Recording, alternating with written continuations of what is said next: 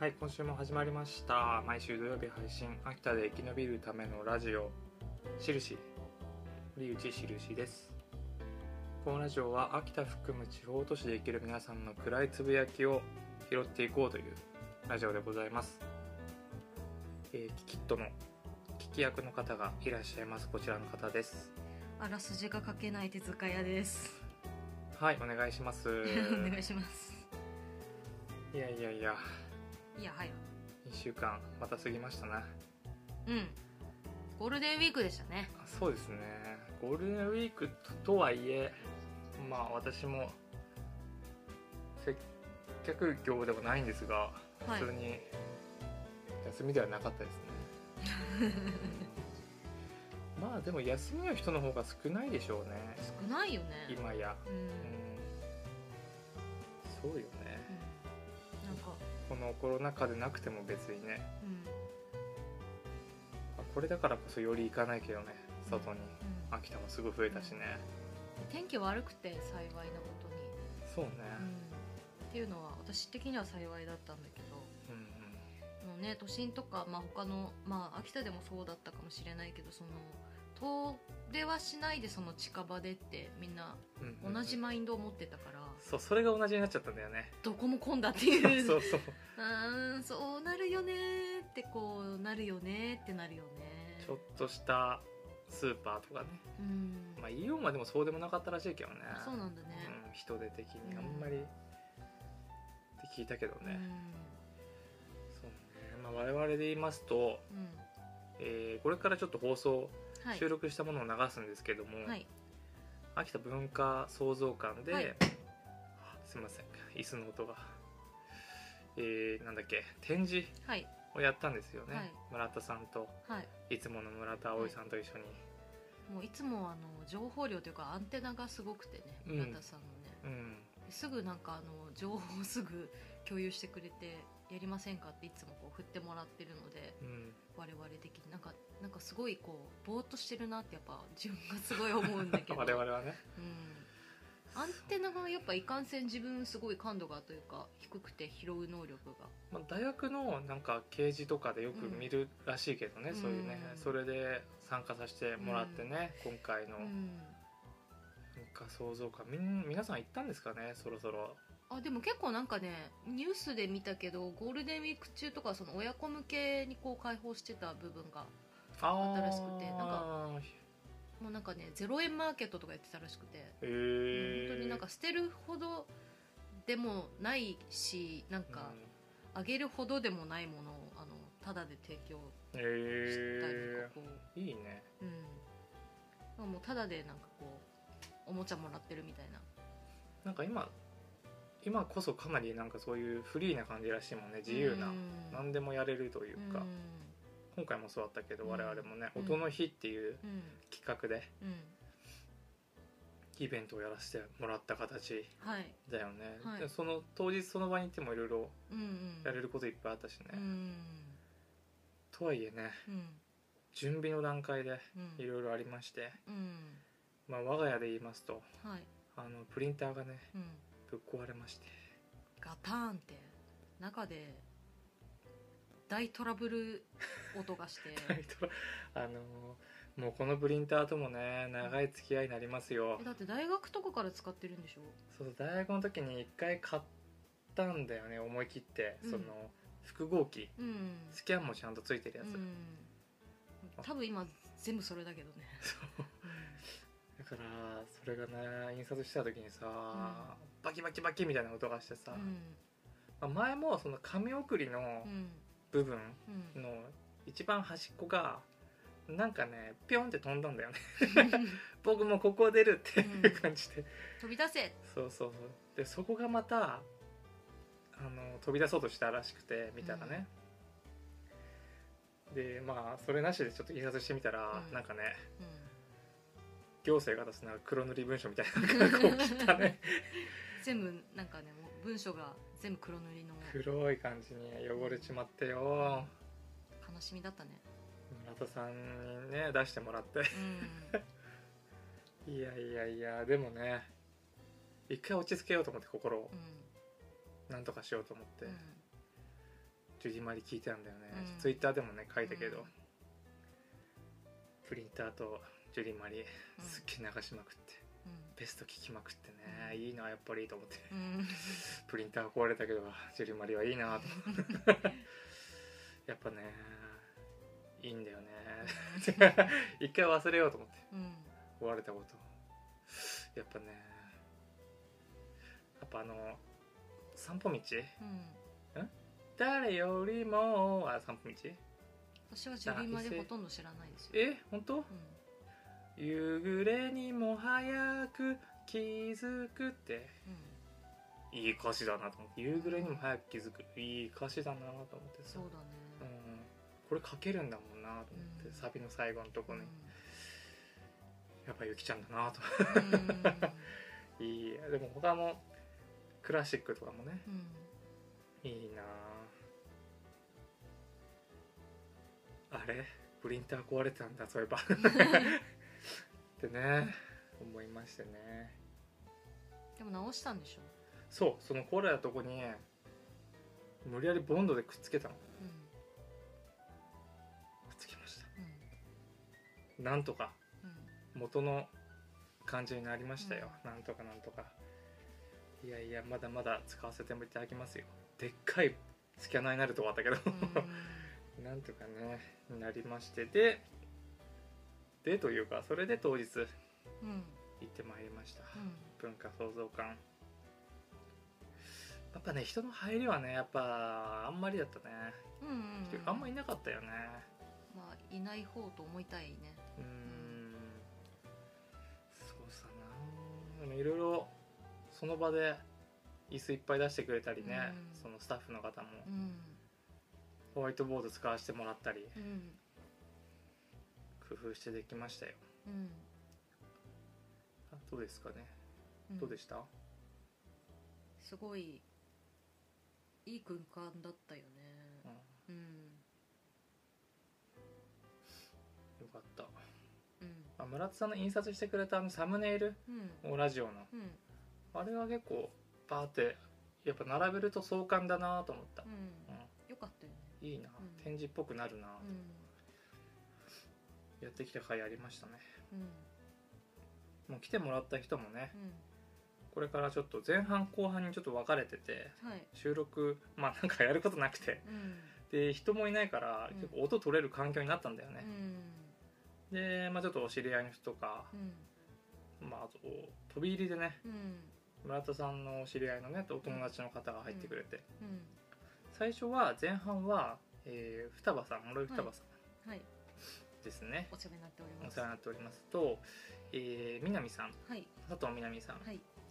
今度ですねあのラジオ出てもらえることになったんですけど絵描きさんでうん。詩を描くうん。方ですね、うにまず、えー出てもらってんはい。私とあなたとはい。4人でねはい。おしゃべりしました、はい。まあ、何話したかは、まあ、聞いてもらえばいいんですけど、うん。まあ、いろいろね政治の話とかうん。絵の話詩の話とかうん。しましたね、うんでその後に一回休憩挟んで、えー来てもらったのが、まあ、お友達で村瀬さんのね、うん。うんえー、シャケ子さんはい。とモアイさんはい。と、えー松延さん。はい。ラジオネームラジオネーム、普通の名前というう に、まあ、いきなり出てもらってね、んこうやっぱ喋ることはその場で考えたんだけど、うん。結構盛り上がったよね。う、ん考えが。やっぱしっかりしてるというか、何しろちょっと暗いつぶやきがあるんですけどっていうことでね、うん あの来てくれて。うんうんじゃあじゃあじゃあという感じでね出てもらったんで。うんシャケ子さんとねそのモアイさんのうん。その大学生のお二人のお話とかすごいめっちゃ貴重でそうね。ううん。うん。シャケ子さんもねそのとその実習生の話。うん。外国人実習生の話とか。うん。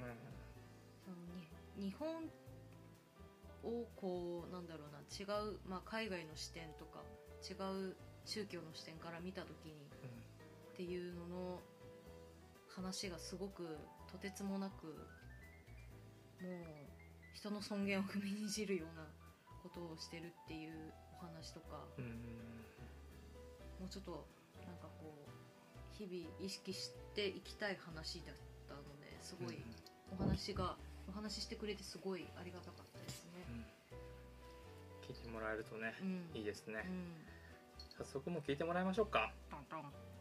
しるちゃんも来たし。トントン。しるちゃん今ね飛び乗ってきてねいきなりマイクの前にねあの立ちはだかりましたね。ちょっとねあの音声的にやっぱ外なんで、うんうんうん。あのあんまり良くないです。うん。ちょっとなんでガタガタ言ってるよね。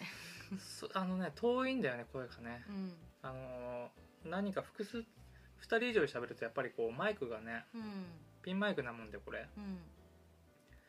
遠いのでちょっとこっからうん。あのもし聞かれる方、はい。できればイヤホン。はい推奨。うん。イヤホンだったら全然問題ないです。うん。わかります。聞けます。へいてるかわかります、うん。ほんとなので、うん。ちょっとその辺だけ気をつけてもらって。はい。うん。じゃあ聞いてもらいましょうか。はい。あじゃあ曲紹介とりあえず締めるためにしますね。はい。ではですね、えージュリーマリーで、はい。えークラシック。はい。改めて聞くとすげえいいですよ。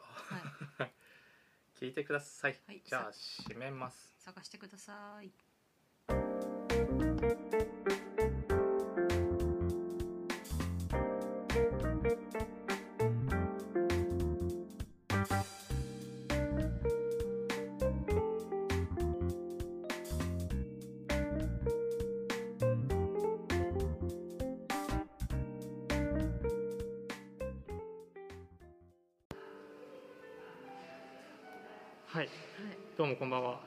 んにちは。おはようございます。おはようございます。いやはやはネットラジオしるしはい。堀内しるしでございます、えー秋田で生き延びるためのラジオということで毎回やってますけども今回ははい。秋田文化創造館で今出張してやっております。なんですかここは。あのーね。はい。何これ？旧旧何でしたっ何けこれ？旧。旧なんですか？県立美術館。のところのね新しいスペースで。前もちょっと喋ったことありますけどね。はい。ここに来たよっていうね。そうなんか1階のスペースでやっております。今日はですねあの喋ってくれる方がいろいろおりますので、はい。まず、えーどうぞこちらの方。おはよう手塚屋です。よろしくお願いします。はいお願いします。そしてえっといつも不穏なメッセージばっかり送ってる双葉です。あどうもこんにちはあお願いしますそしてと絵を描いている南です。よろしくお願いします。お願いしますいしますいやーということでね何かこう展示とかをしようと思ったんですけど、はいまあまあコロナの影響かあんま人がいなくて 何かできそうだなってことでもうマイクつけてやっております。そんな感じですね。双葉さんは、まあ、よくコメントいただいてありがとうございます。本当にね。リッツパーティーの時もなんだかんだいろいろ参加していただいて、うん。うんありがとうございます。食べ過ぎ食べたすぎて後で買いました。買いました いつうまいっすよね。僕らもあれ残ったやつ持ち帰ってしばらく食ってましたよね。結局ねうまいという。で南さんは実は今度出てもらおうと思ってて、はいはい。うん、よろしくお願いします。いずれしろ来ますが、い。よろしくお願いします、お願いします。お願いします。来ていただけて幸いでございます。来れてよかったです。よかったですね。幸いでございます。願いでございますいろいろ前からあのフォローしててなんか活動されてる。なんか、えーあでもな何で知ったんだったかな。その秋田のなんか絵描いてる方をはい。なんかいろいろ探そうと思ったのかな。わかんないけど。いろいろしてたりしたらそのマリマリかなんかに載ってて、はいはいああれ？知ってる人だと思って知ってる人っていうか。ツイッターで知ってる。三年前で。あれ？そうですか？あそんな前？そう俺なんですね。はい。俺何を見たんだろう？最近来たやつ見たと思ってた。違うか。23年前ですか？あそうなんだ。前々はそうですね。へえそれをなんか見たのかな？ネットかなんかで。うんうんしてる人だと。思ってで詩も書かれたりするんですもんね、はい。いろいろ私ねあの知ってる人と見るとすぐ検索してどういう活動をしてる方チェックしてますね、はい。気持ち悪いでしょ？そしたらすごい結構あのいろんな古典とかもやられてるんですよね。そううん。です、すごいなと思って、今年はちょっとうん、やらないんですよ。あそうなんですか？暗い感じで今言ってみましたけど、うん。暗い感じで まあ 予定もまだないですか？ない。ああ一つ、お寺？サほうほうムへやる話があったんですけど、コロナでひどくなってきたからちょっと延期みたいな、へえやってはもらいたいけど、今はちょっとみたいな返事をいただいてます。お寺でもダメなんですね。じゃあでもダメ。うんなんか広い感じがするけど。なん。かその春も花祭りっていうのがその歌であったんですけど、はいはい。それも中止になっちゃってあそうなんですよ。ー何でも中止になって。何でもかんでも中止。なのにねオリンピ今回ねックはやめない。オリンピックはやめないんですよね。この大きな矛盾ですよね。矛盾ですね。東京には来ないでかっこ日本人はっていうこと。おかしな話ですもんね。何なんですか？暗いし東京8 時以降でしたっけ？うんね。消灯。して。あれ怖いですよね。えーうん。それ思いましたね。うんうん。絶対悪いこと考える人いますよね、なんかんあの前のラジオでもちょっと言いましたけども小池さんがそのたかが明かりごときで人をコントロールできるっていうアイデアを思いついたのがめちゃくちゃ怖いなと思って。それ異常とかいうよりなんかその私は何でも思い通りよっていうその感覚昔からですけど。なぜなら女帝だからっていう。あの感覚はやっぱおっかないですよね定外来種のうん制定の時も、なんかあのブラックバスをですね最初はあのパスする予定だったんですね。ところがあの方が出てきて突然ひっくり返して、へブラックバスを、まあ、特定外来種に指定したっていう経緯でその時から敵です その時から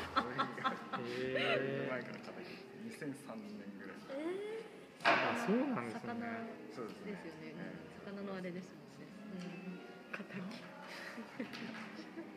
なん。かなんか不思議不思議と言ったらもう簡単すぎるんですけどあの人。なんかひっくり返しますよね。っていうか。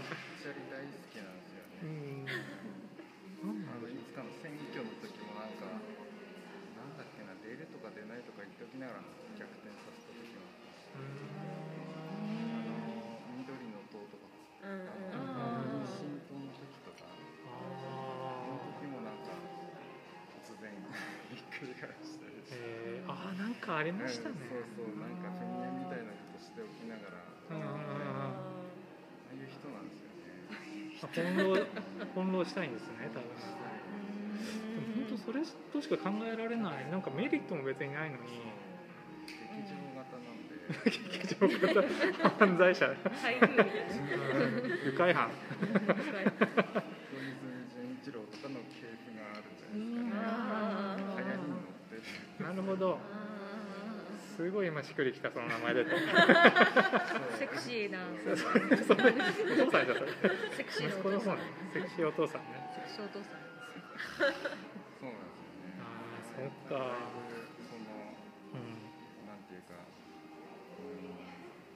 20世紀の自民党の政治ってなんかこうやっぱりみんながこう調和するみたいな感じの、まあ今で言えば悪い意味なんですけどこうなあなあみたいな感じがあってでそれでうまく回ってたんですけど、うん。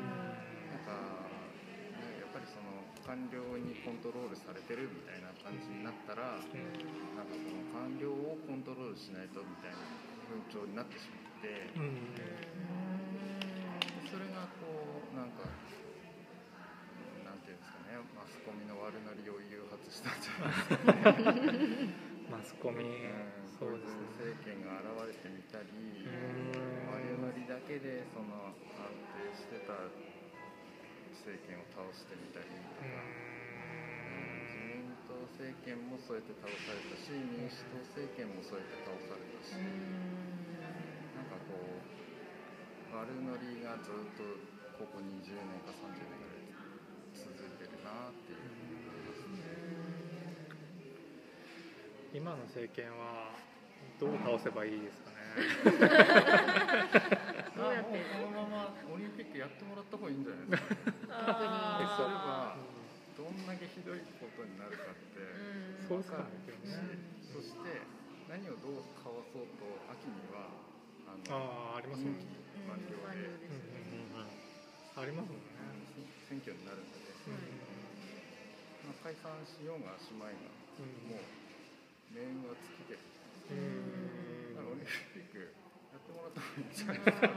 昨日思い始めました昨日ですか？なんかギリギリでやめてなんか英断だ英断だって言いそうな感じがあるヒーローになるっていうならないけど。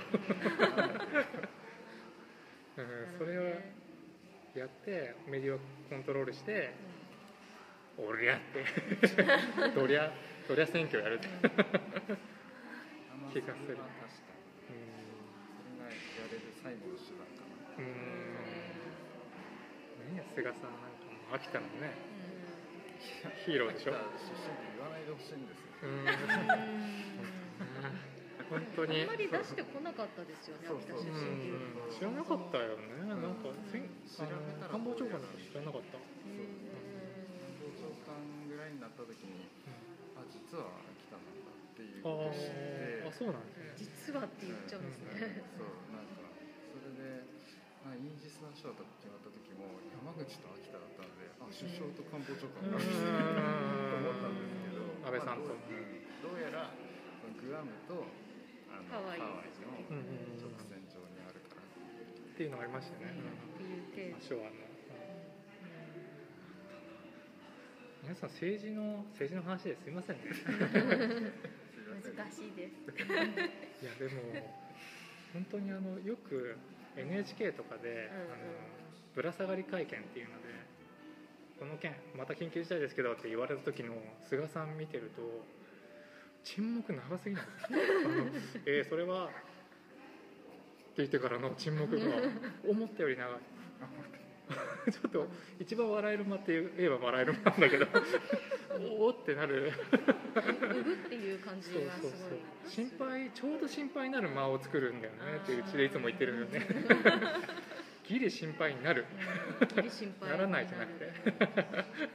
あ大丈夫かって一緒にそうそうそうそう。あの間ってやっぱりこの安倍さんの時はなかったっていうか安倍さんの時にそうこういう言い方してくださいよって多分こうレクチャーした人がいたはずなんですけど、というかまあ全部原稿っちゃ原稿なんですけど、その人が辞めちゃったのかな？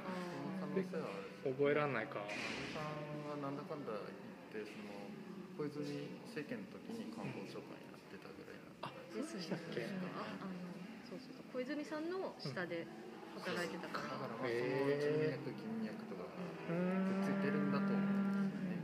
なるほど。金の総理みたいな人いますよね。何回みたいな来てそっか、いやまあ見てほしいんですよねあのぶら下がり。めちゃくちゃ面白いっちゃ面白い。あの本当不安になるみたいな。聞いててちょっと前のめりになるよね。あこの人とか首相なのっていうそのたどたどしいけど、まあ、二階さんの日じゃないんだけど。もちょっと付き添い歩行が必要だそうね二階さんはね。そうね。いや結構喋ってる？結構。まあまあ12分くらいか。喋ってますな、いいっすねいやでも人が今ですねここサムネイルをですね展示したりというか村田さんがやってくれたんですけど 主にね私サムネイルをこう展示するとやっぱりこう毎回毎回作っててよかったなっていう気も しないでもない。まあまあ目立っちゃ目立つ。あのね誰に引っかかるかなと思うんですけどね。意外とこれあの YouTube とかで再生回数はもちろんこう見えるんですけど、まあ、一番多いのがやっぱ秋田美人のやつ。先駆けに乗ったんでよくも悪くも再生回数伸びてて悪いことも言われて伸びてるんですけど。次が、えっと、LGBT 村田さん出ていただいた回ですかね、まあ、トップにしてるからっていうのもあるんですけど意外とだから興味がある人多いのかなっていうのもありますね。で次が、えー、死にたい時はどうしてるっていうか 伸びるんですよね、うん、別に伸ばすつもりもないんですけど、うん、あのそういう何の営利目的もやってないんで、うん、意外意外っちゃ意外だったなそういうその打つとか死にたい気持ちでそんなにあの異常じゃないよっていう回だった気がする、違うっけ、まあ、そういう何喋ったっけあの時？死にたい時どうしてるか問題。なんで死にたくなるかみたいな。とか。あと前の嫌な会社の話。し てそうね。重いね私のね、いろんなところで言ってるやつ。まあでもその対処対処法というか、うん、多少もないんですけどね。え寝るとか。辛い時どう、ね、何してますか？なんかこう死にたいまでいかないけど、まあ、死にたいってそれ超え超えたことはあって、うんうん、言っていいのかな？言えることで、ね、中学1年生、うん、あ違うな高校生になる前だから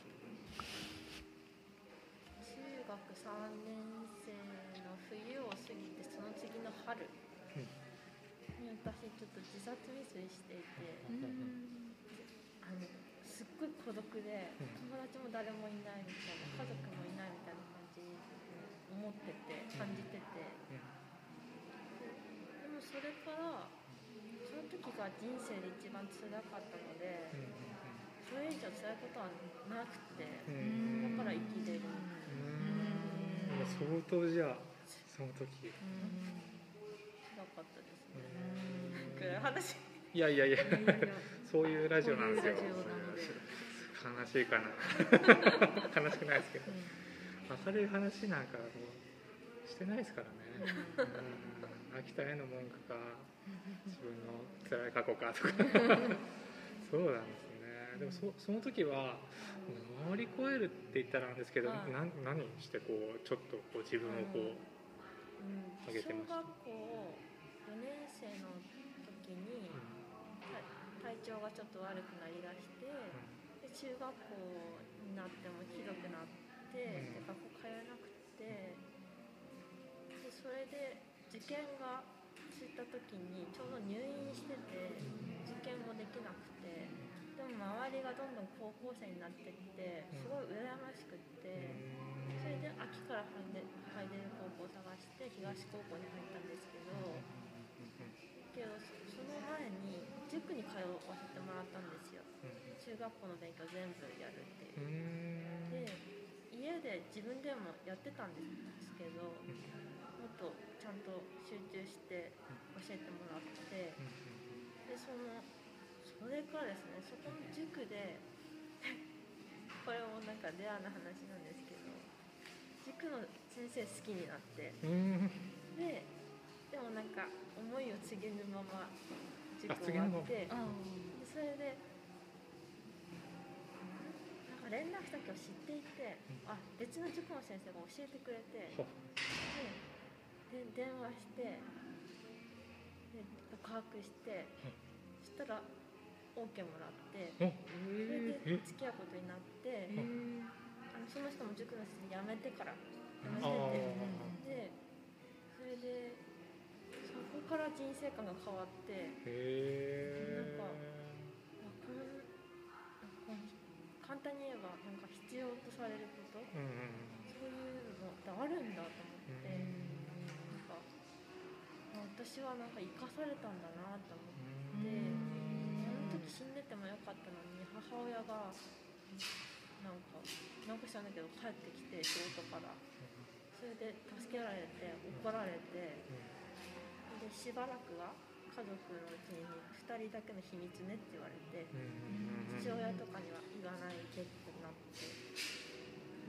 でそういうことも全部ひっくるめてあこの人に出会うために私は生かされたんだと思って乗り越えられる試練はないって言うけど本当にそうかもしれないと思って。なんか塾に行ったこともそうだしうん。まず何よりその人に出会ったことがってことですよね。へえしかも教えてくれる人がいたんですよね、それもでかい。へえいいっすね。なんか結局こうなんだろう人と会ってっていうところもあったんでしょうね、まあ、自分の中でどんどんこう突き詰めていっちゃうとやっぱり逃げ道がないというか、塾でも友達作ってうんなんかあそれから。自分の楽しい空間にするみたいな。うーん。それ学校じゃなかったからいいのかもしれないですよね。学校って果たしてっていう会う人は会うけど会わない人は会わないからって思いません？手塚さん。いらないです。学校。学校いらない派、はい。廃止派廃止派あ二人。廃止派ですよ。もはや。ちょっと。はい。過激。小中いらない。こうもいらない。あまあ基本的に全部 学校小学校一番いらなくない？あーまあね。うん確かに。確かに。ユニゾンしましたけど今。確かに振り返ってみるといらないような気もする。なんかこう思い出がまぶされてなんかあ映画良かったなって良かったことはもちろん覚えてるんだけど、うんその時嫌だった思い出ってこう押し込んじゃうから。結構あったはずなの嫌なこと、うん。あいいこと思い出せないもんね。逆にね。うん。そういう人ももちろんいるだろうね。うんなきゃないで。なんだフリースクールというかなんかそういううんうん場所は行きたい人がもちろん行けばいいし、行ったことあります。うん、それがあればいいっちゃいい、うん。私学生ってその学校の制度が始まる前は、まあ普通に家にいてうん。親の背中を見て、うん周りとのコミュニケーションの中でいろんなことを学んでって、で余裕のあるうちは寺子屋とかに行かせたりしたかもしれないけれども、でもそれで寺子屋に行くようになった頃にはやっぱり社会性が身についてたああもうすでにであんまりそのなんだろう。今ってやっぱりそんなになんか社会勉強っていうのもなんかこうわざわざハードル高くしてなんか幼稚園に行かせなきゃならないとかうん。保育園に行かせなきゃいけないとかっていう風な感じで人慣れさせなきゃいけないみたいな感じで、うん、やられてるじゃないですか。そしてなんか家とそういう場所ってこう区別されちゃってるし、そういう意識の強さがやっぱり、うん、社会性を育むのに阻害してるんじゃないかな逆に阻害してる学校が、学校もそうだしそういうママ友とかのあ 声漏れるな。まあまあどうもまあどうもめ出てこい。うん。あれもカーストすごいですよそうですよね。ひどい何食べんの？キッシュ食べんの？集まって。何？プディング食べんの？ちくしょうダージリンダージリン言う何円以て下はダメとか何円以下はダメとかありそうで、え何円以下うん、なんかありそうじゃない？集まり昔なんかよく言われましたよね。え？集まるのに？うん持ち寄るのに何円以下はダメ。あ以下はなダメ？な何円以上じゃないとみたいな。変な変な。遠足じゃん。遠足。バナナはどっちですかね？マウント取り。それえがそのまま結局なんだろう PTA とかち出されてしまうし、ー、うわきつ。うん、そういうきつきつなん。ですよきつい。やだ。やですね。だからまあそういうのは最初からもうない。ない。した方がうんかえってその社会性っていうのは身につくんだよ、うん。確かに。そのプライベートとそのパブリック仕事とプライベートとかっていう分け方が強すぎる。うん仕事とプライベートは連続してるはずなんですよね。うんやっぱり企業にもその家族の面倒を見る義務はあるし、うん。まあなんだろう全て口先だけでもそれは経営者には言ってもらいたいところだし、そういう視野のがないとやっぱり、うんまあ社会性っていうのは会社の中でも家庭でもその個人でもいろんなチャンネルでも社会性がどんどんどんどん痩せ痩せ細ってって。る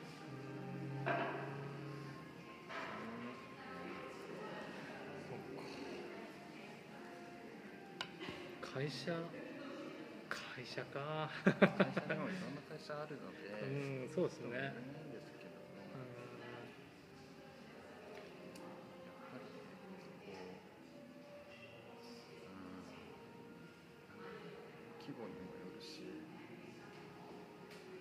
社のこともねいろいろねラジオで喋ってきましたけどね。まあ自分の会社のことよりまあ前の嫌だった会社のことばっかりね喋っていたけども。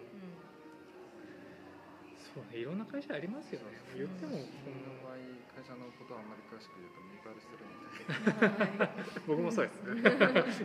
今の会社のこと。言っちゃうとねうちの会社にね凱旋者来られても困るんでね みんな困るけど困る 困らない人いないですそう秋田でも外戦車いなくなりましたね。あまあいたんですか？昔ありましたね。えー、もういわゆるいわゆるあの渋谷とかにいる、はい、本気の外戦車。へー私は私中学校とかそんくらいですね。へなんですねいました普通にいましたね。秋田市ですかね秋田市に普通にまあねななんでいなくなるんですかね？なんででしょうね。人がいないから。うん、それもあるし、一回秋田でかい構想がええそうなんだ。面白そう。なんかあったらしいですね。へー。平成の初め頃かな。すごい。うん川端でちょっとなんかちゃんちゃんと発砲事件みたいな。えやつがあったらしくて、へえそれ以来多分なんかこうまあ暴力団新報とかもできたし、うんうんなんか結構いろいろ状況が変わったんじゃないですか。へそれとえの関係が必ずあるとは分かんないんですけど、ううんまあそう言われるとその頃から聞かないかなっていうのと、あともう一つはその佐々木菊池政権がはい。あの寺田あの寺田さんの政権に変わっあっていうのはーへ平成の初期頃の出来えあ事そうなんやっぱそこのそこからもう始まってるんですねあの二代二代一家は。もっと前か。寺田助四郎さんってあのいましたもんね。さんのお父さんで、その頃、まあ、イオンができたりとかちょあっとこう洋華堂がなくなったりとか。洋華堂なくなったんですね。なんか一東洋華堂とイオンってそういう関係らしい。あそうーいうへ social え関係。そう試合のなんかへ自民の強いところは洋華堂がいてえうん。あのへー。民主が強いところはイオンがいて。へとかっていうふうなこと言うえ人もいましたね今はでも逆なんじゃないですかね。どうなんでしょうね。関係ないですね。うん。まあまあ、まあ、もう商売としてそのイオンとかこの辺は田舎は強くなったっていううんこんな感じですね。30分ぐらいですね。喋りましたね。いやはやあなんかさっきちらほら人も歩いてて見てましたよね。一旦閉めましょうか。はい。これ毎回あ南さんにも今度出る時にあのお願いしようと思ったんですけどこれラジオあの曲流せないんですね。YouTube なんで。なんですけど曲紹介してるんですね毎回、あ知ってます。よね。それでは聴いてくださいとか言っといて何も流れない。検索してくださいって言うっていうのをやってるんですけどあ一曲用意してきあても流さないですけどね。何かそれにまつわることでもあまつわらなくても好きな曲だけでもいいんで。もう決めました。あもう決めました。ということで今回もですね一応今一回締めますんではい。曲紹介をはい。誰かありますか？検索して聞いてくださいって言うだけなんですけど。最近これ聞いてますとか。これ言うとやっぱりこう世代がバレるんですよね。僕もなんか毎回これ言ってるとね野良コーヒーさん。うん。多分それ聞いて僕と同い年かな多分言ったんだと思うんですけど。多分世代がバレちゃう。バレないようにしてるんだけど。いろんなねこう多趣味なふりしていろんなジャンル言ったりして。で毎回なんかバレちゃう。コッコとかになっちゃう。あいい。コッコになっちゃな感じですかね。いいですね。チャラとかやその辺ねバレちゃう。あいいそれにしましょうか。それにしますじゃあ曲紹介風にちょっと一応紹介してもらっていいですか？何誰の何かを？えっとチャラさんの甘い月と涙。はい、はい。えー皆さん検索してください。検索してください。では一旦締めます。ありがとうございました。ありがとうございました。ちょうど30分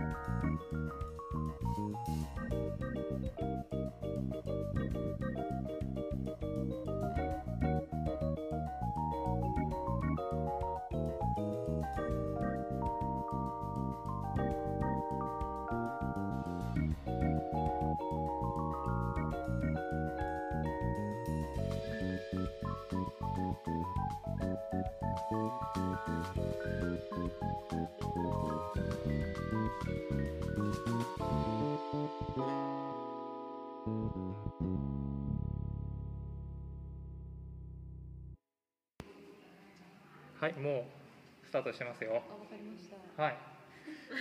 あなんか人がいなくなったからかなんかすげえ響くな。怖いな。後半戦ということでねまだ文化創造館におります。先ほどのメンバープラス、えーいきなり来ていただいた。飛び入りでね出ていただいた方がいます。ちょっと軽くお名前と自己自己紹介というかなんかちょろっと言ってもらえればと思うんですけどお願いしますはい、えっと、シャチコです。はいえっと、美大で、はい今は。うーん、移動する人たちとについて研究しています。はいえーよろしくお願いしよろますしくお願いします。ありがとうございます来ていただいてそしてはいあえっとモアイと申します。はい えっと同じく美大生で今はなんだろうまあ文化創造館も含めて公共空間とか公共施設のまあうまい活用の仕方ないかなみたいなことを研究みたいなことをしています。よろしくお願いします。えーお願いします。あお二人とも美大の方なんですね。じゃあ村田さんの？同期。同期。あはいそうなんですね。へえあ知ってきていただいたんですね。ありがとうございます。シャケ子さんの移動っていうのはどういう移動区車とか？こう主にこう国境を越えたりとか移民とかはいあと労働者としてやってくる人について今研究していて主に今技能実習生の問題についてインタビューをされています。ああへえ技能実習生の問題っていうとあどういう？賃金的なとか待遇とか？そうです、ん。その低賃金とその長時間労働、うんあまりにも賃金に合わない労働っていうこともありますし、うんそれにこうみんなこう日本に来るときにこう借金をすごく重ねてくるんですね皆さん、その借金のそのあまりにその借金を重ねてくる借金が増えていくその構造的な問題もありますし、あと結構私が今インタビューしてる人たちがイスラム教徒の人たちでうん。その日本の職場と信仰とのバランスそのというかそのフルなんかその日本の職場でどう信仰を持ってその結構その信仰の人権に関わる問題なので、うん。そこをどう日本の会社が今そのどう日本の会社の待遇があんま良くないというか、うん。そこ問題がすごくあると感じていてそこら辺を今ずっと考えたり調査したりしています。へえやっぱその食生活もそうですよね、はい全然違いますもんね。はいとやってないんだろうな。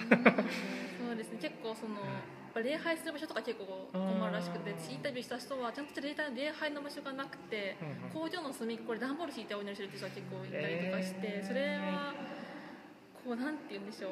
やっぱりこうちゃんと本当に空いた部屋でも何でもいいんですよ。清潔な場所があればいいんですね。でもそれが工場の隅っこってやっぱりどうなのかっていう段ボールを敷くしかお祈りできないっていうのがって方がいらしてそれはどうなのかっていうのはすごくありますね。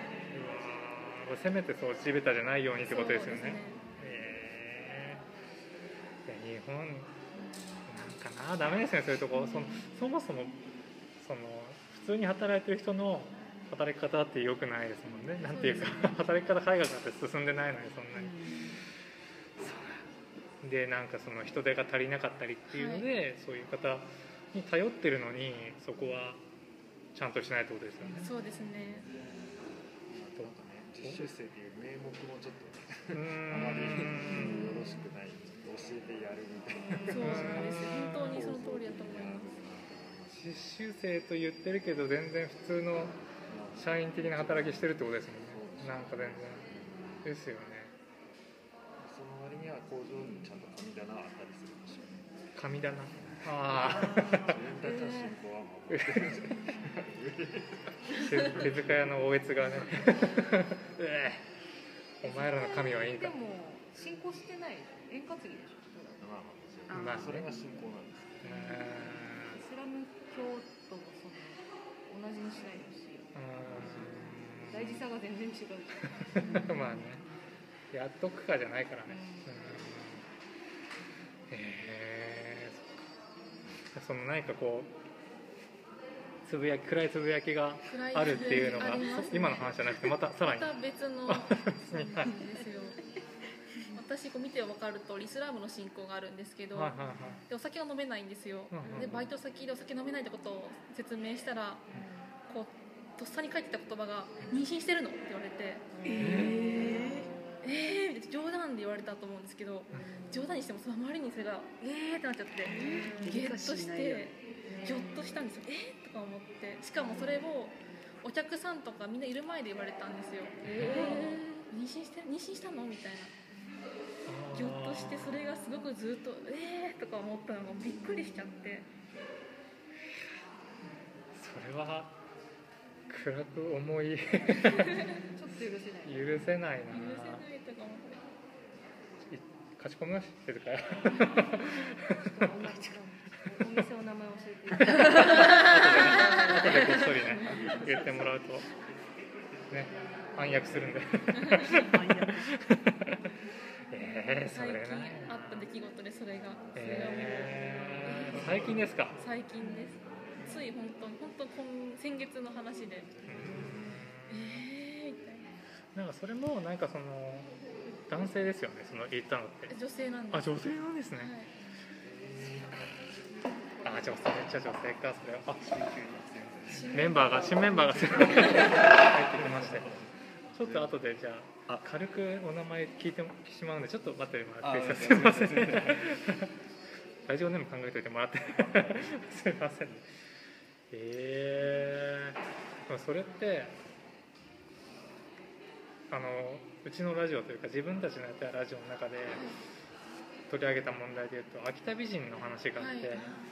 秋田美人ポスターそうですね。貼ってあるんですけど今サムネイル。秋田美人のポスターが、まあ、秋田あるんですね。観光のねあれ。あれはどうなんだっていう話とかあと会話の中で「秋田出身なんです」って女性が誰かに言った時に「あじゃあ秋田美人だね」とか言われるあの会話ってもうあのやめようよっていうのを言った回だったんですねまあそれで、まあ、いろんな賛否両論がねいただいたんですけどなんかそこにあるまだ名前がないハラスメントっていうか セクハラに多分含まれるんでしょうけどなんか粒立ててそこもなんちゃらハラスメントって言っていいんじゃないかぐらいの問題っていうかもう問題って言っちゃっていいと思うんですよねそういうのって。話題の中でも結構その秋田美人のファンポスターに関して、うん。まだこれやってんのとかって批批判的な目で見てる職員の方とか、うん。先生方とかも結構いらっしゃるので、えーやっぱいるのか。なんかね県外のなんか他で全然関係ないところで見てるニュースサイトみたいな YouTube のね番組とかで一回取り上げられたことがあって、県外の人に「うわこれ何これ」って言われるとさすがにねあやっぱやばいんだこれ。秋田県の人でもやっぱあれに慣れちゃってる人も多分いると思うんですけど外から言われちゃうとあ恥ずかしいなって。ま あそれに通ずるというかなんかそのファーストインプレッションに対するうん。レスポンスとしてのハラスメントってうん。なんかなんていうんですかねその一般的にこう答えておけば無難でしょうみたいなものが頭にあってうん。それをとっさにポッて言っちゃうんでしょうけどうん。それがこう相手にとってこうなんだろうセンシティブな問題かどうかっていうなんかその配慮がない。うん。配慮がなさですよね。それ一瞬とどまるだけでうん。ちょっと変わるかもしれないのに、なんかそのとっさにポッとこうレスポンスで出してしまううような、ん。なんならもう秋田美人っていうワードは褒め言葉として認識してる人ももしかしたらいるかも。しれないですね。その意識が多分あるんでしょうね、いやそれはもうやめます、ね、私が法律です。やめにします。そんな感じでね言った回があったんですけどなるほど。嫌ですね。本当に。ちょっとじゃあ一旦新しいメンバーの方 すみませんありがとうございます。あいえちょっと見ていただいてあ通りすがりでありがとうございます。暗いつぶやきお持ちということで考えてるんですけどちょっと一応ラジオネーム教えていただいていいですか？ああのま松延と申します。松延さん、ははいい、ありがとうございます。今日は何かこう見てきていただいた本当にフラッと来ていただいたんですあのちょっとツイッターではい。村田さん知ってるんですけど、はい。それでなんかこれやってるって見たんでつぶやきを。あーそれでちょっと伺った次第でございまして、はい。SNS は世界を変えますね。今更ながら。ありがとうございます。何かありますか？暗いつぶやいやーえなんか今のその秋田美人問題で続けちゃっていい？きおーいいですよ。はい。なんか自分思いついたこと。自分埼玉から来てるんですね、で、まあ、仕事の都合で、まあ、こっちに越してきたんですけど、まあ、大体こう秋田に赴任することになりましたっつったら大体あじゃあ向こうで秋田美人見つけて結婚するんでしょみたいな感じをえ。あのとりあえず全部言われてあーなんかそのなんかだただもうなんかそれがもうあまりにもこうすごい頻度で来るもんだから大体こっちもなんかあの大体こううんともイエスともノーとも言わないなんかちょっと政治的な返事ができるようにうーん出てきたというか まあなんていうかあのすごいいやまあななんだろう例えばこう1年2年、まあ、なもう今4年目ですけど住んでてでまあえなんかいい人いないの？とかなんか可愛い子とかいないの？とか言われまくって、うん。いやすごいほとほとあったなんかまあなんかみんな佐々木希みたいな顔してますよとか言ってなんかこうぼんやりとした。言いますよね、うん、そういうこと。をごまかして結構面倒くさかったなっていうのがあのあでもそれはやっぱ面倒くさいと思うんですね。その時に。いや心底そうですね、まあ、自分もその、まあ、性的思考的な問題もあって、まあ、これはオープンなにしてるんですけど、まあ、もあって、まあ、家族のがいないんですけど、まあ、それなんで余計なんていうかこう私が ややこしいというか個人的にもカミングアウトするつもりもまあないので、まあ、あとどんくらいこうちょっと注ぎの望みでごまかし続けられるか。頑張れのんちゃん。いう感じで、まあ、まあそれ以外にもいろいろなんていうかこうまあまあそういう、まあ、価値観ですね、まあ、っていうのはできてたので、まあ、ちょっとあのちょっと今後ちょっと流れに合わせてちょっとありがとうございます。言おうかと思います。あ安直ですよね。そのなんていうかやり取りとして。っていうか、通用してきたやり取りなんでしょうけどいろんなところでそういうのって軽いコミュニケーションとして。いやなんかもうもうちょっと考えてほしいですよね。本人からすればもう本当にもう天気の話と一緒だと思うんでなんていうか本当にもうここの世のまあ全然もう特に揺るぎようのないこう共通認識っていうところでも、あのまあ、そういうなんていうか結婚の話だとか、まあ、男性女性のジェンダー関係の話結構、まあ、認識されてる分で、まあ、根深いし、まあ、こう一人で同行できる問題でもないなっていうので、まあ、やり過ごしつつちょっともやもやしつつっていうのでなんかこう、まあ、ちょっと模索してたりはします。いやどうです？男性も面倒くさいと思ってるっていうのはいい収穫っていうかいい収穫まあでもそのなんだろうな、うん、面倒くさいですよね。誰だって。かその、ね、やり取りキャッチボールのキャッチボールしてるつもりなんですよね多分相手はね、まあ、でも壁打ちしてるだけだったっていうことですよね自分でこう。なんか千本ドッグ受けてるだけで。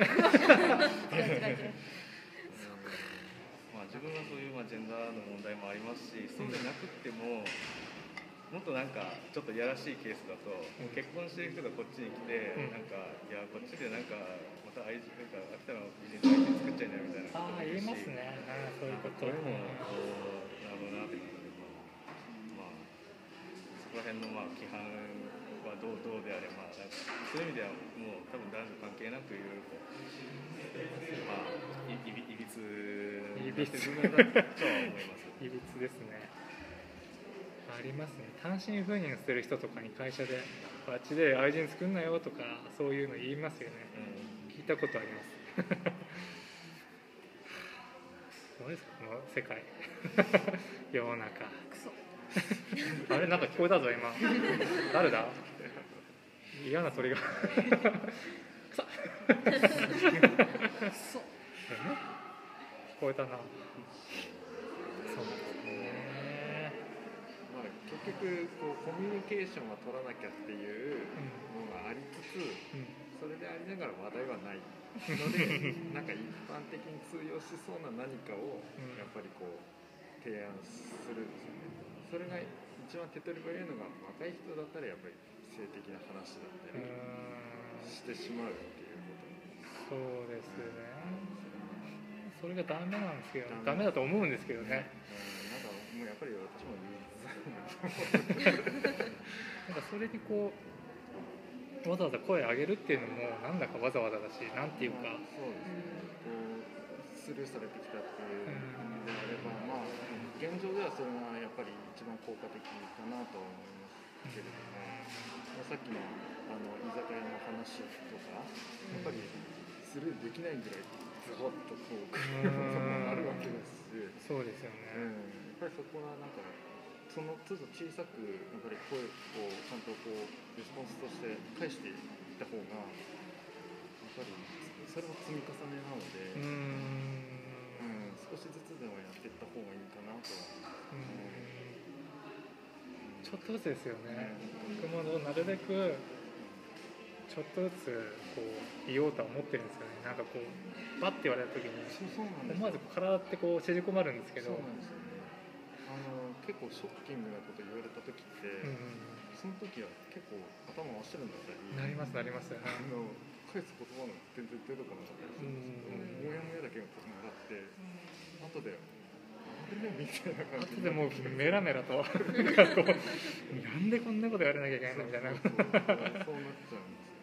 ねとっさにやっぱり言い返せないっていう。のがだからやっぱりそういうモヤモヤの正体を冷静な時にこう考え直したりとか、うんそういうなんなんていうかこうアウトプットの場はあった方がいいかなと思いますこのラジオ。このラジオ。ですよ覚醒器と呼んでもらってここアウトプットお便りをねお待ちではモアイさんのありますフライト部焼きモアイさんですよねそうですね忘れてましそうだななんかちょっと話はまあ違う方向なんですけど、はいはいまあ、その政治絡みのなんだろうこの国民の意思とかがことごとくこう政治家に伝わってないようなやるせなさをすごい感じるんです。ねそれはまあ最近の具体的な話題で言えばオリンピックの話であったりとか、まあ、うんコロナ禍の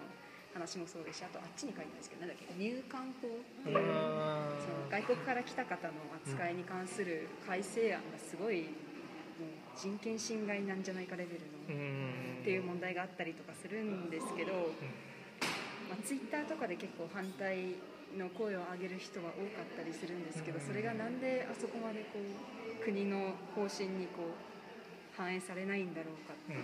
ん。そういうのがいろいろ積み重なってもうなんか日本日本にいてもなんかなみたいな気持ちに漠然となってしまう、なりますよね、そうどうせ菅さん国民のこと考えてないしみたいなのとか考えてないです 残念。残念です。なんか考えてないように見えるんですよね。でもなんかこうなんだ菅さんが総理になった時とか秋田県民とかそれこそすごいお祭り騒ぎだったじゃうんないですか、ですね、なんかあ私はもともと秋田県民ではないので、はい。特別その彼に思い入れがあるわけでもないんですけど、まあ、やっぱり、まあ、私が生まれてからずっと不景気とかっていうのもあるんですけどやっぱり政治家に対する期待度っていうのはうん。もうずっとないって感じがあります。嘘もまかり通るしみたいな。ちょっと漠然とした話になっちゃったんですけどいやいや。まあそんな感じですか。でまあ選挙行かなきゃって思って私は行くんですけどやっぱり学校の人とかの話聞いてるとなんだ住民票移してないからとかうん。なんかいろんな理由で行ってない人も結構多くてうん。の割に文句は言ったりして「いや選挙行こうでじゃあ」みたいなっていうその政治政治家に対するモヤモヤとその国民私たちに対するモヤモヤとでこううーんうーんそうですね。なんか選挙の会もやったんですよこのラジオで。ね選挙とはリッツパーティーであるっていう。そう。やっぱ実際リッツパーティーをやって選挙について喋ろうという、はい、やったんですけどやっぱその時にいろいろ調べたり考えたりしてやっぱ選挙行かない人って自分の一票なんかじゃ何にも変わらないって、うん。まあ思ってますよね、だから文句はあるんですよ多分ね。でもせっかくせ入れたってしょうがないって思ってるから行かないってことですよね。し多分そのモアイさんみたいに今まで、えー生きてきてその自分の生活とか別に良くなってきてないから良くなるイメージも立たないというか変わったって今と同じでしょっていう方の方がリアルに考えられるからそれやはりそれでもいかないってなるんじゃないかなって思うんですよね。どうなんですかね？似てる環境なのはイタリアなんかは似てますよね。イタリアもやっぱり中中堅国家であの、まあ、なかなか上が変わらない国なんですけどあのイタリアと日本が違うのはイタリア人は自分たちで何とかしようっていうのがあるんですね。自分たちの生活を守るためには自分たちでまあ上が何もしてくれないんだったら自分たちは自分たちでやろう。っていうサバイバリティがあるんですけど日本はどうも行儀が日本国民行儀が。悪いん。でなんかそのちゃんとこう決められたことは守ろうう。ん。ありますねそこがそこはやっぱりこうなんか個人のサバイバル決定的に違うなっていう感じはある。か実際に行動に移す人ってあんまりあんまりうん。こういう場を設けていただいて便乗してとかはあるんですけどやっぱり自分から声を上げるとなるとなかなかややんない人の方が多いんじゃないかな、うんイタリアもやっぱりその声を上げてはいないんですよね、あそうなんだ。声を上げてるわけじゃなくてもうそのそっちはそっちち自分たちでっていうことですよあね。自分たちの生活は自分たちの生活自分たちの力でこうやっていくっていう、まあ、コミュニティの考えが強い、うん、なんでまあそんなにこうなんだろうまあひどくなってない。そうそう単純な場合は自分をこう表現していくこととか、うん。そういうことを小さい頃からあまり教わらずにうん。育ってしまうので、さっきの話につながりますね。学校っているのかっていう。あーそういう話をさっきしたんで。すうん。いらないって結論になった。別にいらないっていう。うん。まあ、いじめと不登校をなくす一番手っ取り早い方法は学校なんですけことどまあそうですよね、うん、まあ本当にそう。なくなるなんかもうあの履歴書のためのものみたいな何高校に行ったとかそのためのものみたいになってきますもんね。どんどん上に行けば行くほど。そうなんですよね。いやなんかやっぱり私あのが大学で教職課程を履修していて教育実習とか行ったんですけどやっぱりなんだろう、まあ、完全に悪とは思わないんですけどその指導の方針とかがやっぱり効率化とか先生がよりこうやりやすくするためとか、まあ、先生も忙しいのでうん先生が手が回るように効率よく生徒を指導するにはどうすればいいかっていうのがどうしても中心になっているような気はするんですよね。もちろんなんかその口でその一人一人の個性に合わせてとか柔軟な対応とかは、まあ、指導はされるんですけど実際まあ先生方の業務も多岐にわたりすぎてるっていうのもやっぱありね。やっぱりなんかこう声を上げたりする人よりは先生の言うことを聞いて問題も起こさないせ生徒の方が褒められるみたいな流れはやっぱりあるなっていうのは。そういう生徒が量産されていくわけですね、うんかなっては思いましたね。ああ私です。こういう人間が生まれますね。もうおとなしかったですね。おとなしくして怒られるのが怖いからというメンタルになってきますよ。もうあの軍隊ですよね、うん。簡単に言うと、黙って従ってればいいみたいな風にだんだんなってきちゃうなっていうのはちょっと感じました。ね。実際行って感じたんですね。あそうですね。先生は本当大変そうですもんね。担任持つと担任もすごいしあとなんか部活見たりとか、うん。部活なんですよね。あのなんか教職員としてのその事務的な仕事もあるし PTA 対策もあ学校の仕組みもあると思うんですよね。そうなっちゃった理由としては。やっぱり専門家をもっとこうまあなんだろう。授業の専門家は先生でいいとして例えばその生徒指導はもっと別の専門家にやった方がいいんじゃないかとか保健の先生もっと増やすべきなんじゃないかとかありますよね。分担がやっぱり全部先生がややろうみたいになっちゃってるので、っていうのもなんか掘れば掘るほどいろいろ複雑で、あるでしょうね闇が。闇が。もう普通にこうなんだろうなツイッター見てても入ってきますよね。なんかオーバーワーク。やばいとかいう特に今。教育界やばい。教育界やばい。でも私はとてもじゃないけどできないなって思って、やだ。まあ身内にもいますけどね。あの教職教員の人が。ねえもうコロナ禍なんか特になんだろう急急に休校決まった時ありましたよね最初に。あ1回目の宣言です1回目の宣言の時本当にに去年本当今頃3日後なんかいきなり決まった時があってさすがになんか根回しされてて教員の人は人は知ってるんだろうと思ってたんだけど 誰も知らないっていう。そう本当に同じタイミングで聞かされたみたいな。ニュースで見た。えー、バタバタじゃないかって。急に9月入学しようとか言われたり。そうそうそうそうもう6月何なんだよってね。これが政治ですよ。直で政治が生活につながってるってことですよね。上のの人がもう下の現状が見えてないっていうのが一番もうどの組織においても多分あーある。本当に現場と上の違い。本 上の人ばっかこう当に。楽し楽っていうか、ね私服を肥やしてぬくぬくと。本当によ。いい加減にしてくれよ。現ねえ。本当に本当に見えてないですもん現場との層を小さくするにはやっぱりこう自治権っていうのをもっとあの小さく細かくうん分配していくべきだと思うんですね。あの同じ例えば災害時の例えば避難計画とかでであっても市とかこの合併した後のでっかい規模でやられるよりは、その合併昭和の合併の前のすごいちっちゃい規模、ん北であれば北町とか牛島町とかそういう小さい規模でやった方が、あのまあ、効率も良くなるし、それこそ、うん、意思疎通も良くなるし、コンパクトに動いてもらった方がいいはずなんですよ。やっぱりこう上から下まで全部つながっちゃってるんですよ。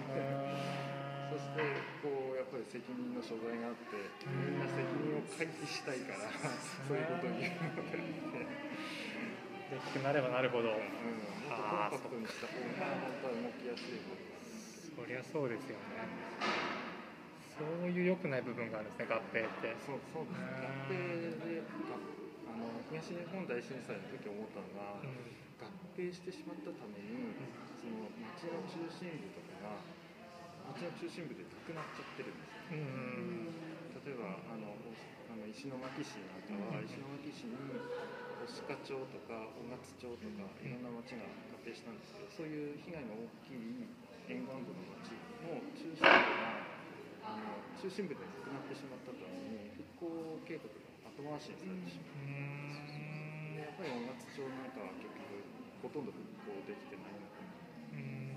本当はそこが雄勝町っていう一つの行政区で存在してたらそこに、まあ、予算がついたりっていうふうな形になってます石巻市でまとめて予算が出てしまったためにやっぱりそういう小さいところに行かなくなって合併してあの多分その行政の効率を上げようとしたんでしょうけど、うん。まあ、結局は窓口が増えてきて なんかこう効率化には至ってないような気がするしそれってその東日本の時ですけど全然今でも言えますよね。コロナ禍でもまあね変わってない。こういうこういう時にそうです回らないんだったら別に平時回ってても しょうがないというか。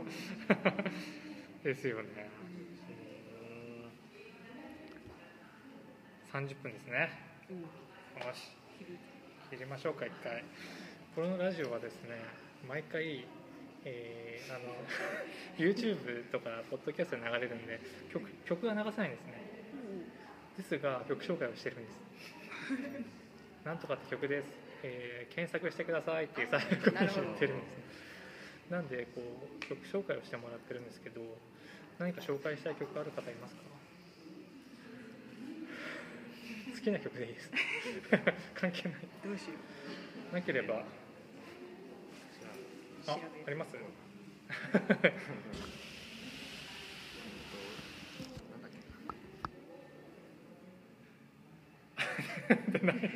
早物勝ちですよ。じゃあメロディーズ・オブ・ライフってやつですね、はい。あのなんだっけ。ファイナルファンタジーはい。9のはい。エンディング曲だおおへえいいですね。すいません弾けますねそれじゃあ。多分聞けると思います。な何かしらではいでもう一つ考えてたやつは多分聞けないやつだ弾けない。あじゃあまた弾けるやつで。じゃあ皆さん検索して。もう一回言ってもらっていいですか？ねあとメロディーズ・オブ・ライフはい。来てください。じゃあ締めます。ありがとうございました。皆様。しばしじゃあご観覧ください。収録と関係なく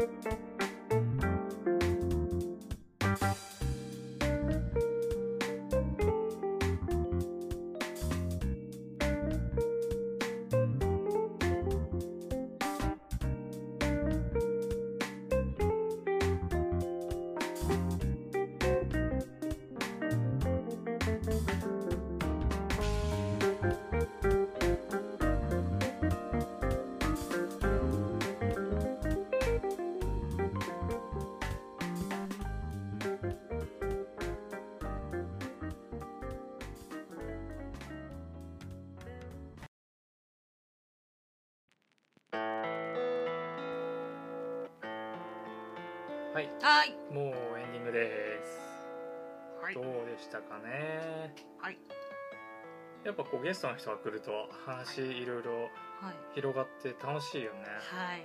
面白かった。はい。ちゃんと今度屋内でうん。やってもいいかもね、うん。前もやったけどねあの、ジェンダーのお話をね、うん4人ぐらいで。うん。サイコロ振ってね。もう楽しいよね、うん。うん面白かった。うん前あの別の機会にも、まあ、同じメンバーだったけどやったよね、うん。あの音楽室みたいなところで、うん。にぎわい交流館うの、あれも良かったよね。そのちょっと声はやっぱ遠かったけど、んうん。最後に「これどう思いますか?」なんとかさんってわざとこう、うん。誰か振ってやったよね、うん。あれ我ながらうん発明だなと思って、うん。絶対喋んなきゃいけないから、うん。みんな集中して聞くっていううんね、よかったと思うんだけど今回もどうでしたかね？どうでしたかね？うーん。あのねまあシャケ子さんのまた話になっちゃうけど、うん。アルコール飲めないんですって言ったらうん。妊娠してるのっていう、うん。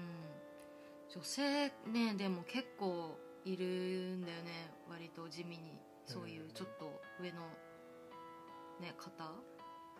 そうね。例えばなんか気持ち悪いんですよねとかいう。うん。こう具合が悪くて胃がとかうん。時につわりみたいな。軽く言ってくるみたいなのと同じ体な感じだし、うんでそのイスラム教の方にとってその結婚とかさ子供を産むとかさ、すごいそのもうね重いじゃない、うん。で結構その女性に結構厳しい面は結構いろんな宗教あるしさ、うんあるね。それが結構その性に対することが結構タブーな宗教って結構多いし、そのすごい大事にしないといけないっていうのがさすごいあるのに、はい。ね軽く言うなんてもう侮辱も甚だしいし、なんか普通にさ別にイスラム教の人じゃなくてもさ無理だよねそんなことうん。言われるの。気持ち悪いし普通に。そうね、それが気持ち悪いというかこうちょっとそのなんだろうな。言う前にためらってほしいうん。よね、うん。そのためらうような世の中にしていきたいよね、うん。ちょっとずつね、てか他にもねそれこそお酒飲めない理由なんていっぱいあるのに、うん。そういう言葉を選ぶっていうのがもうなんかそうね。もうちょっと貼り付けだよね。いやまあね、そなんかよくその男の人が、うん。そのセクハラセクハラって最近厳しいよってうん。ちょっとしたことでってうん言うんだけど、うん。そういう発言がさ出てきたってことは、うなんかまあちょっとしめしめな感じあるよね、ん。ああそこまで広がってんだ。よかったよかったって気もするよね、あんたがそんな嫌な気分なら成功してるねって感じがある、うん。世の中ちょっと変わってきてるんだなって、その同じやっぱリテラシーを持ってる人とかはさやっぱそのどんどんそういううん。ちょっとしたことでも息苦しくなってる逆にそのセクハラできないできないじゃないけどその無意識化にあるわけじゃんその根底に。うん。うるさいって思ってるっていう、うんなんかあのもっと息苦しくしていこうぜって言ってますね、そうね、うん。ごめんちょっと時代が変わったんすわってうん言うしかない。ああなたのなんだろう気分とかうん。でそのねそこは揺るがないっすわって言いたいよね、あとなんかそのえっとツイッターのなんかそのどっかの記事になってた話だけどその水着で隠れてる部分はその大事なところだからその触ってはいけないっていうあ確か記事があったと思うんだけどその水着でその覆ってる部分がね。何それニュース？ニュースかな？うん。であったんだけどでもその出てる部分もさだいぶ出てるじゃん。だいぶ出てるよ、太ももとかさう脇もさ腕もさん。その首筋のとことかさ、うん。あの出てても触っちゃいけないんですよって思います。そうですねそれはそう。うん、乱れに、うん。うん。そうですね。うんということで。へえいやーニュースのコーナー、はい。イエイ。エーイ。どんどんどんどんどん。スパンスパンスパンハン。ピーポー。ピーポー。いやーニュースがなんかあるんですって？私に聞くの？いやなんかねあのーあのですね、はい。あのジェットストリームっていうペンあるじゃないですか。三菱ムありますね。三菱鉛筆さんが出してるジェットストリームっていううん、さこ、うペンに書いてあるやつでしょ？ジェットストリーム。そうそう三菱なんだあれ。ね。えでまあいいペンなんですけどそれがなんかその秋田お土産ボールペンっていうこうコラボレーションをしてまして、はい。でその私のボールペンっていうタイトルなんですけど、ん。でまあそのなんつうのかな？その商品全体のデザインイメージについてご本人の意向を反映しますみたいな感じなんですけど、うん。で募集要項がね参加要項がねえそれは誰かが募集ん？どういうこと？誰かが参加できるってこと？参加デザインに？する。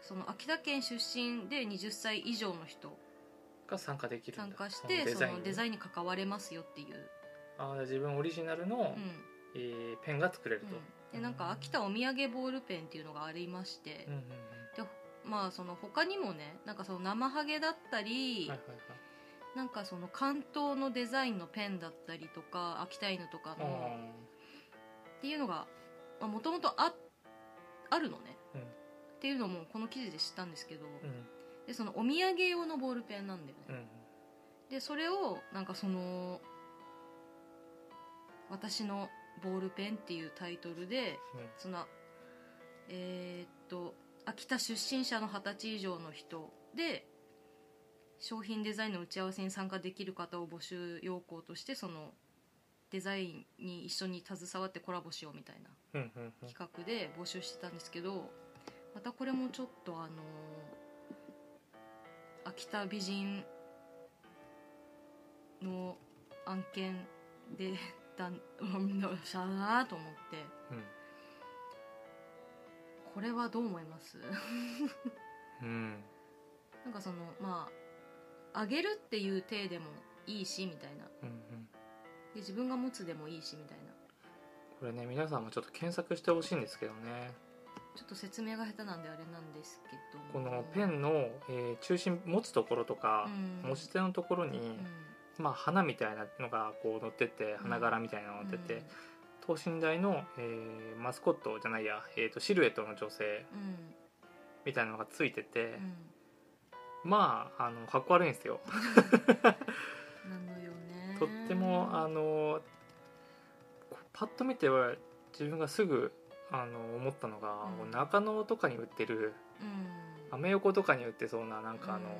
逆さにすれば裸になるボールペンみたいな感じだなと思って。ああなるほど、そのぐらいなんか安っぽいうんように見えちゃうんでね。それででパッケージみたいなところにそのデザインした女性の顔がうん。パッて載って「うん私のおすすめですハート」って書いてあるんだよねなんか他のやつはさその、うん。生ハゲとか秋田犬とか関東祭りのやつとかあと角館の武家屋敷とかのボールペンがこうあるんだけど、うんうんこれは確かにお土産向きなのはすごいわかるんだけど、うんこの秋田の人女性まあ結構まあその写真が女性しかないので、うん。このパッケージに誰が買うんだろうって思うし誰が欲しいんだろうも分かんないし秋田美人を売る、まあ、売りにしてるっていうのはなんかまああんまりこう女性向けに対するアピールではないけどうん。そのペンのデザイン的には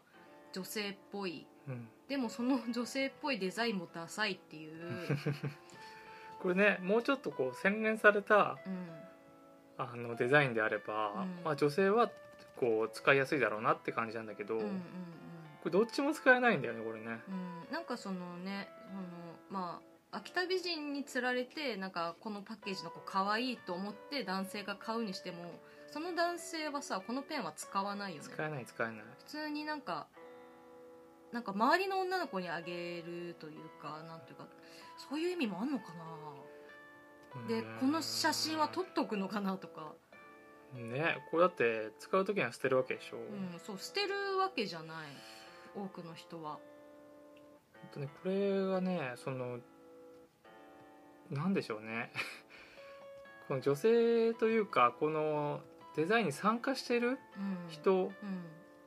がいるからこうねやんややんや言うのはどうなんだろうと思ううんだけど、うん。うんちょうどかっこ悪いんだよねやっぱね。ちょうどかっこ悪いしなんかその例えばさその私がデザインしましたっていう、まあ、いろんなものがあるじゃん、うん。まあ、コラボレーションししたとかさ、まあ、例えば UT とかもさうん。いろんなそのアーティストとかデザイナーとかとそのコラボして出すって売れるっていうのはあるけど、うん。知らない人のデザインって欲しいですかっていうのとか、これ本当にデザインしたのかな、うん。これ何をもってデザインなんだろう？だって柄決まってるでしょ？パターンだよね全部ね。同じ柄なんですよねこれ、うんテンプレ的あなの顔が違うだだけで。うん。そうなんだよね。そのなんかその散りばめられてるその花柄みたいなさツタ模様とかもさ同じだよねこれね。ねでその女性のシルエットが2パターンあるんだけど、え、うん。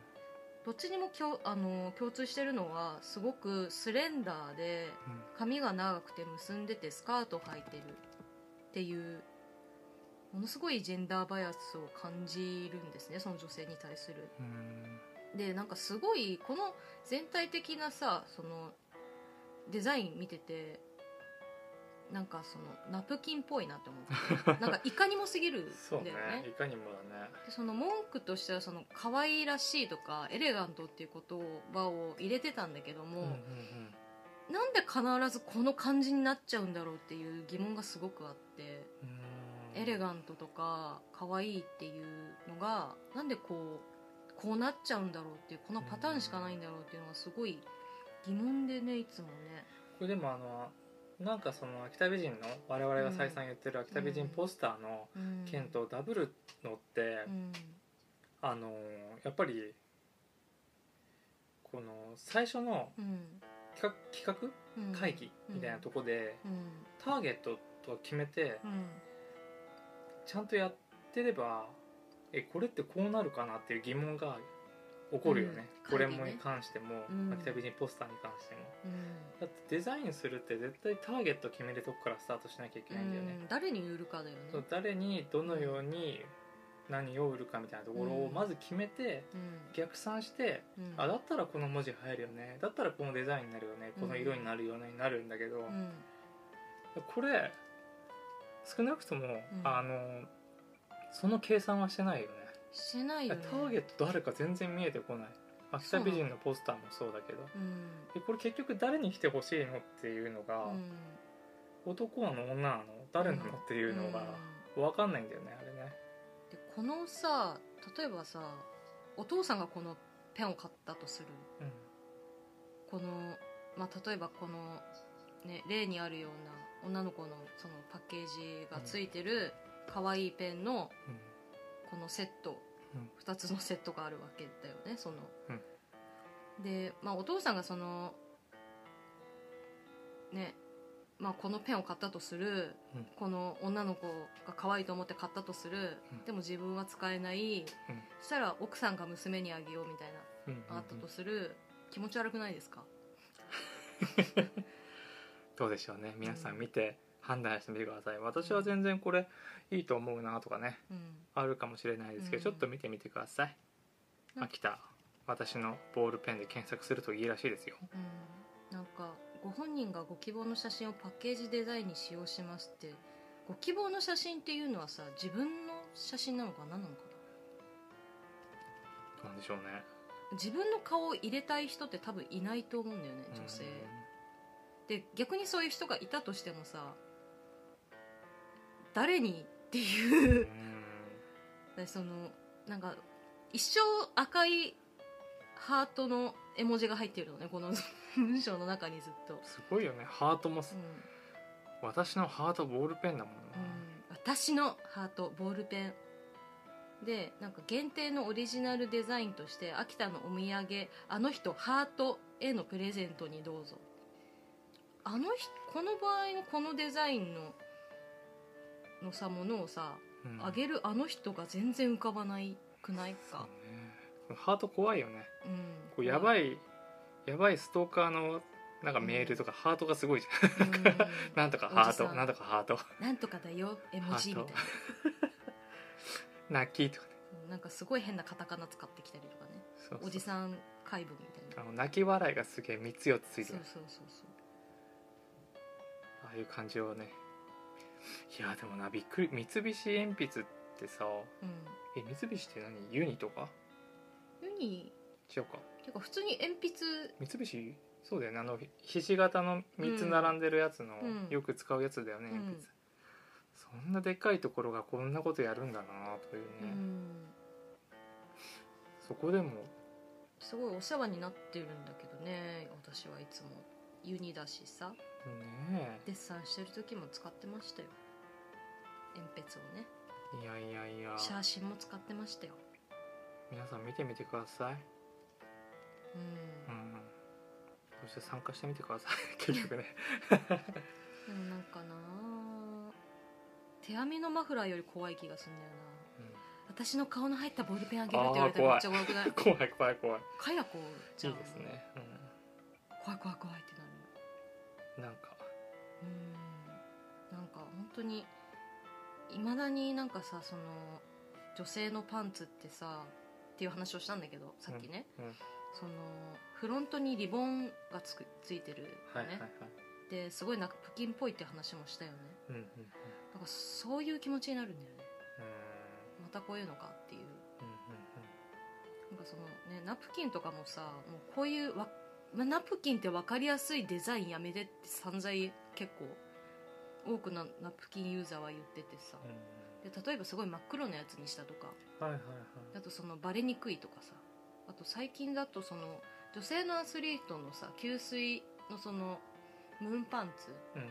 生理用のね、うん。がそのかっこいい感じのが欲しかったっていうのが実現したりとかしてるのね。ボクサータイプで。すごいスポーティーな感じで動きやすいムーンパンツが出てきたりとか。してる中でまだまだ始まりかけの部分でなんでこう時を戻すのかね。うん。ペコパは面白いからいいけど。うん。なんでなんでしょうね。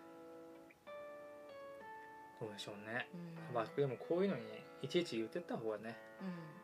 まあこう言ってくラジオなんでねこれはね、言ってきますよ。うん、うん一応でもこの募集要項ね女性のみとは書いてないんです。書いてないよね。なのにあの女性しかいないという。やってみるか。私。ね秋田出身だしね。私はもうあの論外なので秋田出身でもないし。うんはい。鎮西のこと主なんで、いきますか。うやりませんけども 時間がないってそんな。お金もらえるのかな俺。ああじゃあやる。三菱から出るならやる。50万ぐらいもらえたああやる。絶対やる。顔ぐらい出す。それ普通さコンペじゃない？それって、やるやるやる。うん、はっきりとしたコンペならね、そんぐらいあれでもいいけど、うん、やるやる。全然やる。魂捨てる魂捨てる。魂捨てないわ。魂捨てる。そうさないやはやじゃあとりあえず終わりましょうか。結構その文化創造館の中の収録1時間ねちょうど。うん。ぴったり1時間あったはずなんで、うん。これでちょうどいいかな。うん。ありがたかったです。ありがたかったです。ありがとうございました本当にね。あの双葉さんにさ私あの実際会うの3回目。本当に3回しか会ってないの、うんうん。でもあのずっとそのツイッターとかでこうお相手してくれてるからさ、なんかあんまりこうあみたいな感じあんまなく、なんかあのすっかり懐いております。懐いております。野良猫じゃないか、まあねこのように「そう。いけいけいけいけ」っつって。ね、またこういうね回やろうかなとうん。思いますよ、次回の南さんとのお話もとても私は楽しみにしているので。そうですね。はい。うん、あの詩をねはい、フィフィーチャーして。うん、なんかもうフリースタイルダンジョンみたいな そうね。ことをするんだなと思って、うん即興でね、うんうんそうね、うん。私もなんかいやもともとやりたかったんだよね、うん。詩の話。うんうんうんうん。うん最初こうラジオを始めてちょっとして何やろうかなっていう時があって、うんうんこう自分の部屋の本棚の前に立ち尽くして、俺何を喋れるんだろうっていうのを考えた時があって、まああれ喋れるなこれ喋れるなってこう本棚見ながら考えてて、うんその中にやっぱ詩っていうのがあって、うん。割と詩の本がうん。ありまして、うん。まあ、好きだったからっていうのはあるんですけどね、こう改めて考えてみたいなといううん。ところがありましてうん。やります。はい。でさっきちょっと車で帰ってきながら考えたんですが、うん。えー音楽さんのコーナー、はい。音楽コーナーはい。あるんですけどやってないですけど、はい。はい。もうやろうかなとうんうんうん。思います。うん。で、えーあなた手塚屋さん。はい。と、えー村田さんも来てくれるはずなので、えーいいつ？その時。あえいいつだ？あ19日。あはいはいはいはい。なので収録の時ね、はいはい。なので一人一曲。うん。うんこの詩がいいこの曲。この詩がいい？ん？詩がいい曲か。詩がこの何？刺さる？うん。私に刺さったこの一曲みたいなうん。詩がね、というのを、まあ、用意してきてもらって語ってもらおうかな。うんで私も含めて3人、うん。で、えーまあ、メインでは南さんが喋るし、うんはい。えーその最後に曲曲紹介もしてもらうとうんうんうんいうことにしますよ。こ ここで連絡です。宣言しといたらねね。もうやらざるを得ないので私は。考えますんでね、はい。一曲選んでうん。やりましょう。まあみんなで一曲ずつ選んだ後にまあ雑談しようかなというところでございます、うん。まあ誰だってね音楽は聴くと思うんで、うん。この詩私好きなんだよねってあるのはうん。絶対あると思うんでね、うそういうのもねお便りいただければ読みますし、んうん。私はもうちょっと決めました今。悩むけどね普通ね、うさあということでね今週は終わります。次の予定はまだないですかね。決まってないかな、私は今ステッカー作りにねんうん。夢中でうん。さらにやっていこうかと思ってます。うん。ミンネとかでうん。おしゃれステッカーにちょっと挑戦しようかなうんとまあいくらおしゃれにやろうと思ってもねキャラクターが決まってるんでうん。おしゃれすぎにかなると思うんですけど、うん。キキットさんから何かあります？あらすじをやっぱ考えるのが下手だなと思っようやくがね苦手だよ、うやく苦手なのに全部言っちゃう。うん、この映画のあらすじって言ってもね長いもんね、全部言っちゃう。仕事柄のせいかもしれないね。あそう、って思った。うん。仕事のせいにした。あの全部あの詳細に書かないといけない仕事してたから。介護もね、そう。まあ、むずいよねその。うん、難しいんだけど、うんまあ起承転結うん。とかねうん。難しいですけどね、頑張ってください。うん。応援してるの。応援してます。手伝いますよ。うん。手伝えることがあれば。うん。うんなんか演出ばっかり考えちゃって今日。うん。うん。終わりますよ。うん。はい。ということでネットラジオしるしお相手は堀内しるしとあらすじを書けない手塚屋でしたはい。また来週土曜日夜9時に配信します。では来週まで皆さんまた生き延びましょう。ありがとうございました。イエーイ